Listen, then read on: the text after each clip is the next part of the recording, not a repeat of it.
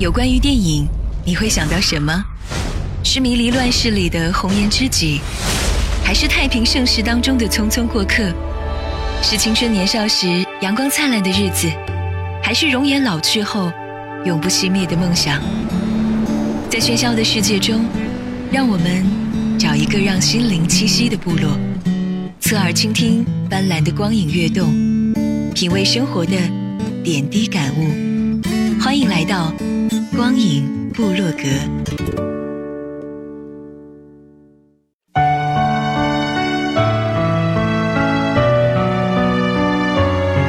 汇聚影坛经典，走进光影隧道，光影审片室。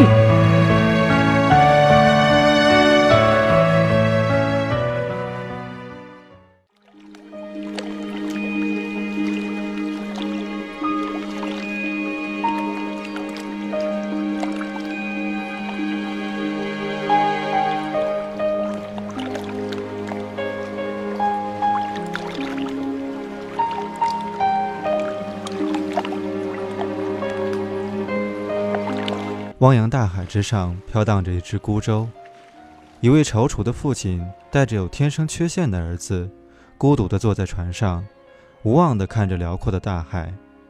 然后他牵起儿子的手，两人一起纵身跃入大海。这就是今天我们向您推荐的影片《海洋天堂》的片头。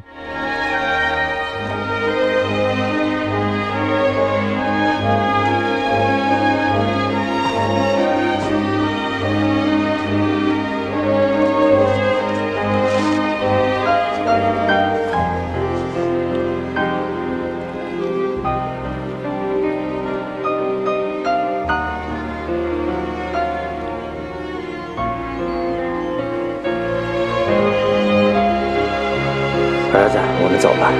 走吧。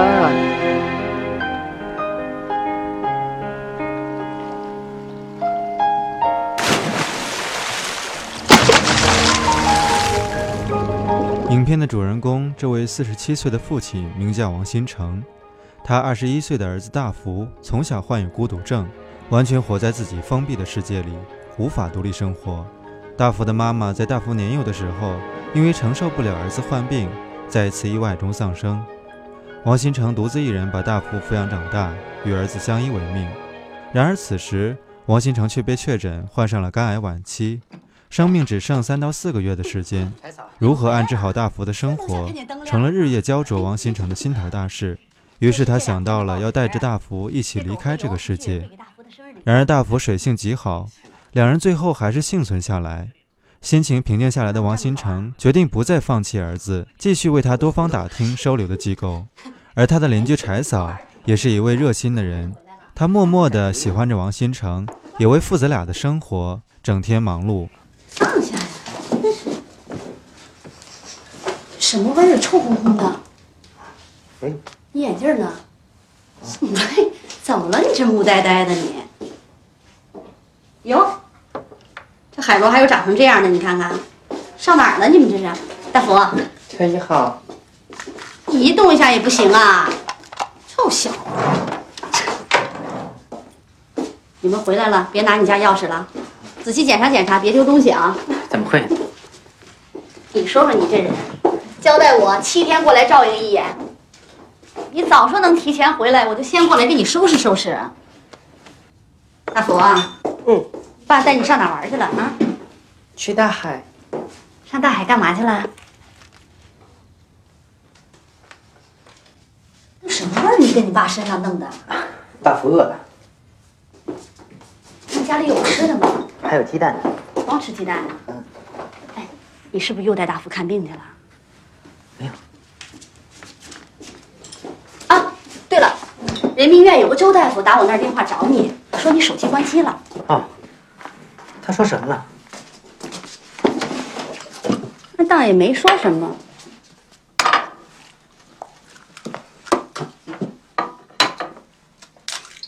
哎，我听那人说话挺温柔的，是不是人长得也漂亮啊？见刘校长要问你好。大福啊！王新成多方打听，希望有个地方能够收留大福，为他后半生的生活找个着落。然而，他收到的是一次又一次的拒绝，这让他更加的心急如焚。大夫是孤独症吧？是啊，两三岁的时候发现不对劲儿，当地的医院说是弱智，我们就送到北京的大医院，结果查出来是孤独症，然后就一直在咱这边上学。八岁过来的，老家呀没学校收，打听了很久才知道咱这学校收孤独症。我就带大夫搬过来了，要不是刘校长和学校，大福根本到不了今天这程度。他来的时候，什么话都不听，一句话也不说。对了，刘校长最近还好吧？去年中风了，现在好像让闺女接到北京去照顾了。是。你们这次来学校，冯校长，我想把大福再送回来。再送回来？嗯。培智学校是教育机构，国家规定义务教育是九年，有残障的孩子也一样。大福看上去，肯定不止有十六岁了吧？二十一了。刚过完生日，肝癌晚期，这是真的。我怎么能拿这事开玩笑啊？大福七岁的时候啊，他妈意外走了，我是他唯一的亲人。如果我也走了，这大福待在哪儿啊？这样，我会把你的情况向上面反映。不过。让学校来收养，还是不太现实。要不你去问问福利院，你这种情况，我觉得他们应该管。我知道这事不归您管，哎，不过，喂，喂，喂喂喂，我儿子很聪明的，哎，啊，那您出差什么时候回来呀？什么年龄不是问题？我出什么事儿了？没事儿。而这个时候，又是柴嫂出来安慰王新成，他还坦诚了自己对他的感情，他为父子俩的遭遇而落泪。但王新成这时只想把所有的困难都扛在自己肩上，不想让任何人觉得大福是个负担。真棒，去开门。王新成，出了这么大的事儿，你为什么不告诉我？没事儿。你这怎么了？人民医院的周大夫在我那儿等了你两个多小时。没事。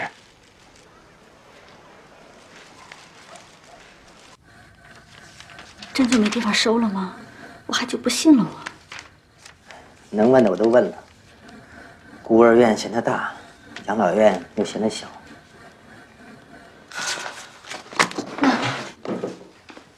咱们再上网看看。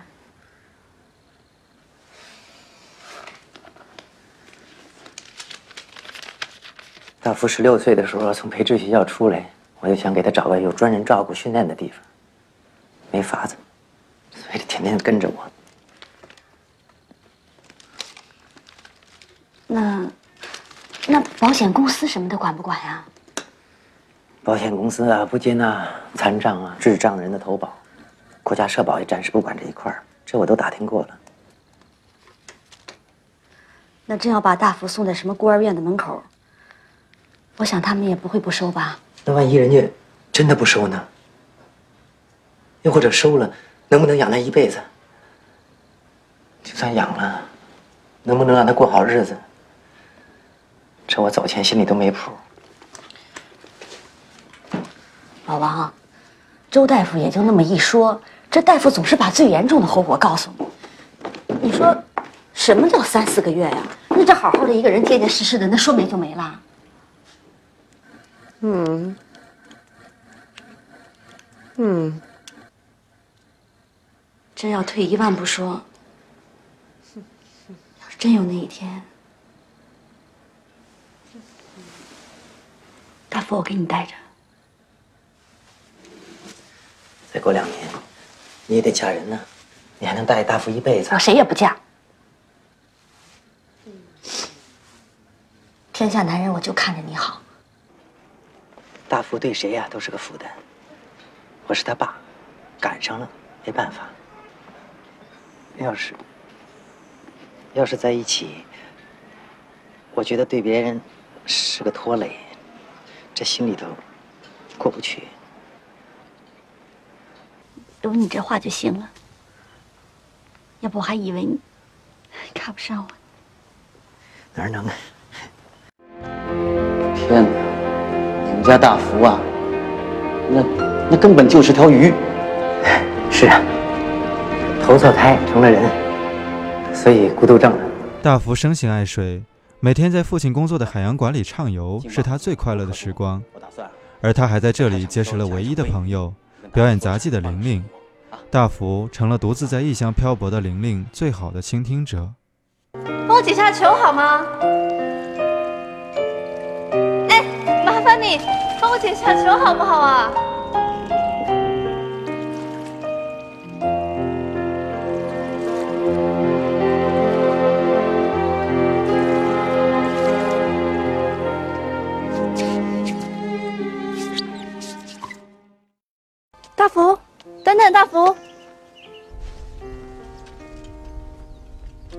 睡醒，我爸妈就走了。我奶奶说，他们去大海的另一边了，但我就再也没看见过他们。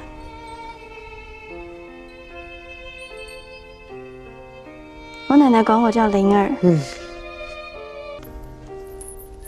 她说啊，我带上这个，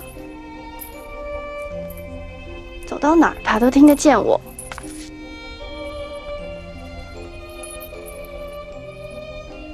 我奶奶就在那儿，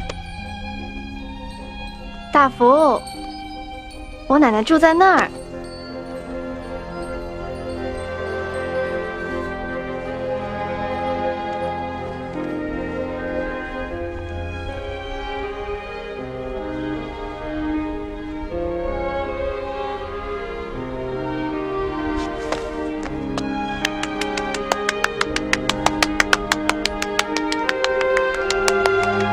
你给我什么掌啊？你笑什么？你笑什么啊，大福？有什么好笑？你笑什么啊？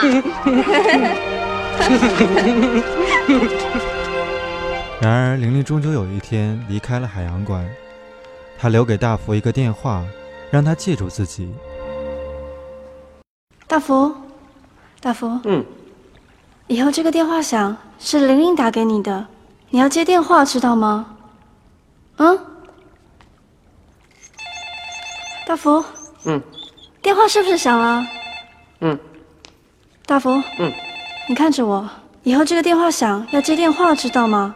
是玲玲打给你的，啊？大福来接电话。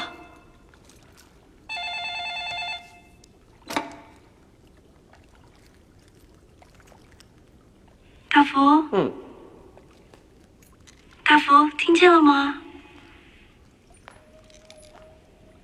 大福，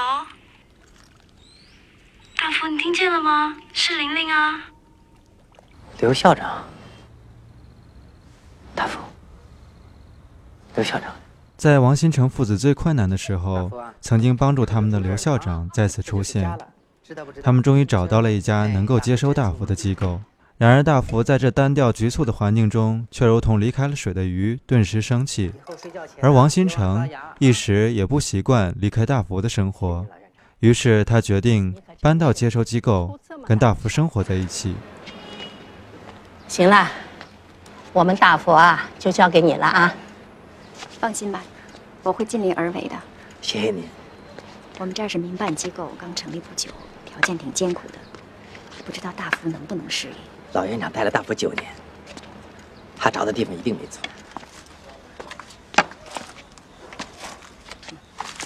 不习惯是不是？自从大福他妈走了以后啊，这是头一次不用操心，是有点不习惯。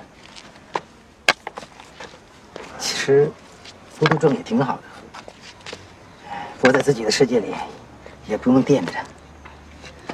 我走的时候啊，大福一点不舍的样子都没有。嗨，你应该知道啊，大福不会像正常人一样去表达感情的。我也没指望大福给我斟茶倒水什么的。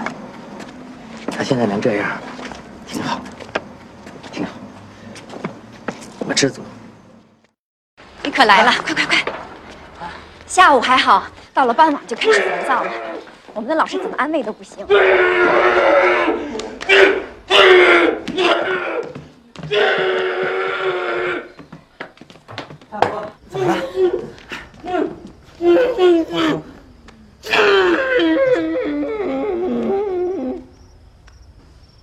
我们是按您嘱咐做的，可是大夫不让我们碰它。嗯。嗯。没事的啊。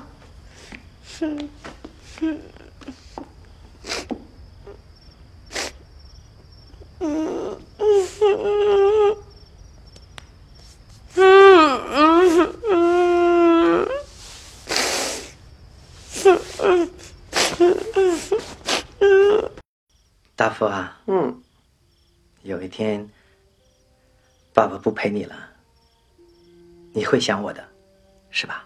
哼 你会想我的，是吧？我会想你的。上东路到了，有没有人下车啊？为了大福能够快乐的生活下去，留在最心爱的海洋馆，王新成为自己制定了最不可能完成的计划。他要教会大福在海洋馆上班，他费尽心力的教大福自己坐公交车到海洋馆，在海洋馆擦地。上东路到了，有没有人下车啊？大福啊，大福大福，你听到上东路到了，就说下车。人家不看着你呀、也是在问你呢，记住了吗？记住。哎，真聪明。嗯。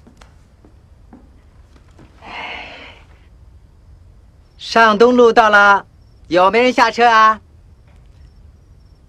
前面有没有啊？后门有没有啊？没有，就走了啊。上东路，有没有人下车呀？下。哎，真棒！大声点，我下。我下，我下。上东路有没有人下车呀？我下，我下。嗯嗯，真棒，大福。大福，要这样擦啊！一定要记住，这样横着擦，快点，来，横着擦。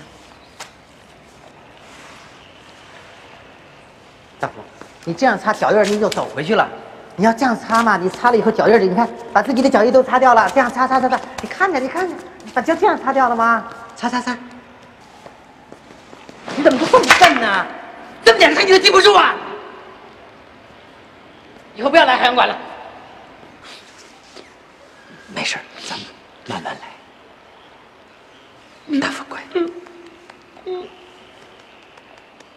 我们慢慢来。大福乖，大福你看，海龟的寿命啊是最长的了。嗯，爸爸过两天就变成这个海龟了。大福你看，嗯，你不用担心，没人陪你啊，爸爸整天都陪着你。为了不让大福感到孤独，王新成甚至不惜拖着病重的身体，背着自己制作的龟壳扮成海龟，陪着大福游泳。他告诉大福，自己有一天将会变成海龟，一直陪伴在他的身边。大福，爸爸是海龟呀、你看呐、爸爸是海龟呀、大福你看，海龟下水喽。大福，海龟来了。大福，海龟来了。爸爸像不像海龟呀、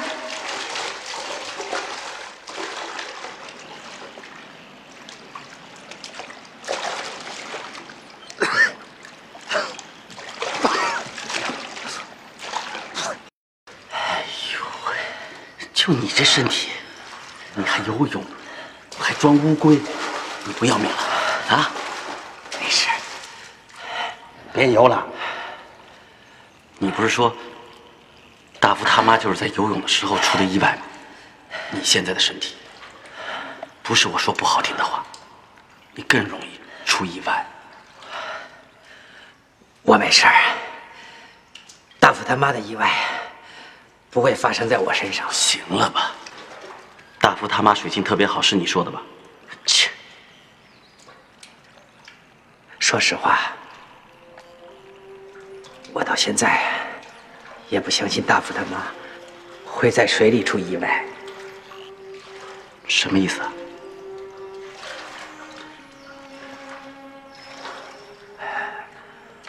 大福他妈从小特别爱他，每天都抱着他，拉着他，在水里跑来跑去的。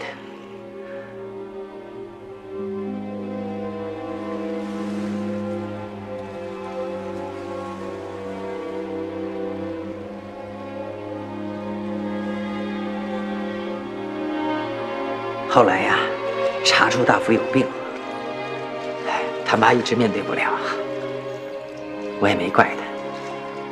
不是每个人都能面对这种事儿大福啊，你要记住，爸爸就是那个海龟。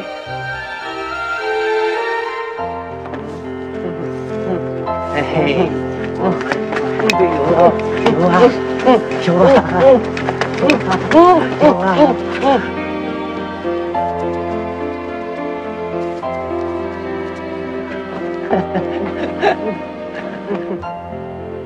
最后，王新成终于没有遗憾地离开了人世，而大福也终于学会了在海洋馆上班。《海洋天堂》作为一部现实题材的电影，没有简单化的为人物提供一个体制化的出路。王新成在体制内寻找帮助是完全没有出路的，无论是保险、福利院、医院，最后只能靠人人献出一点爱来缓解矛盾。其实，所有人都明白。靠体质缺位的人性爆发，为大福提供终其一生的生命庇护，是一件确定性很低的事情。人生的变数很大，表现为物质援助的爱心也一样。在这部电影里，这份被粉饰的爱不仅无解，而且无路可逃。这才是这部电影最让人心痛的地方。海洋天堂中的人物无一例外的都是好人，都与人为善，都助人为乐。这是一种比较特殊的人物设置方式，至少可以简单化的屏蔽一些矛盾。可以说，这是一部非常诚意的电影，更确切地说，是一部有诚意的文艺电影。其实，这部电影在头拍开始就将公益的元素融入了很多，因为这部所谓的情感大片，其实更多的也是让我们更加深入地去了解那些自闭症儿童。而导演也将当前的公益体系的不完善现实写进了片子里，也是想让整个社会更加的去关注。说实话，看完这部电影，并没有泪腺敏感到什么地方，甚至也没有多少震撼。可是，就是这种平淡见真，却让人无比回味这部电影。其实换个角度，如果你是李连杰饰演的父亲，如果你就是现实中的大福，你的生活又会怎样呢？所以，其实，在看这部电影的时候，更多的是对自己内心的一种自省，一种扪心自问。也许我们做的确实太少了，尤其是那些非常不起眼的群体。当看完电影后，才知道，原来这些人还那么的需要我们去关注。好的，以上就是今天的关于部落格，欢迎您下周同一时间继续收听。再见，才发现再也见不到。我不能就这样失去你的微笑。口红打在左脚，而你我找不到。若角色对调，你说好。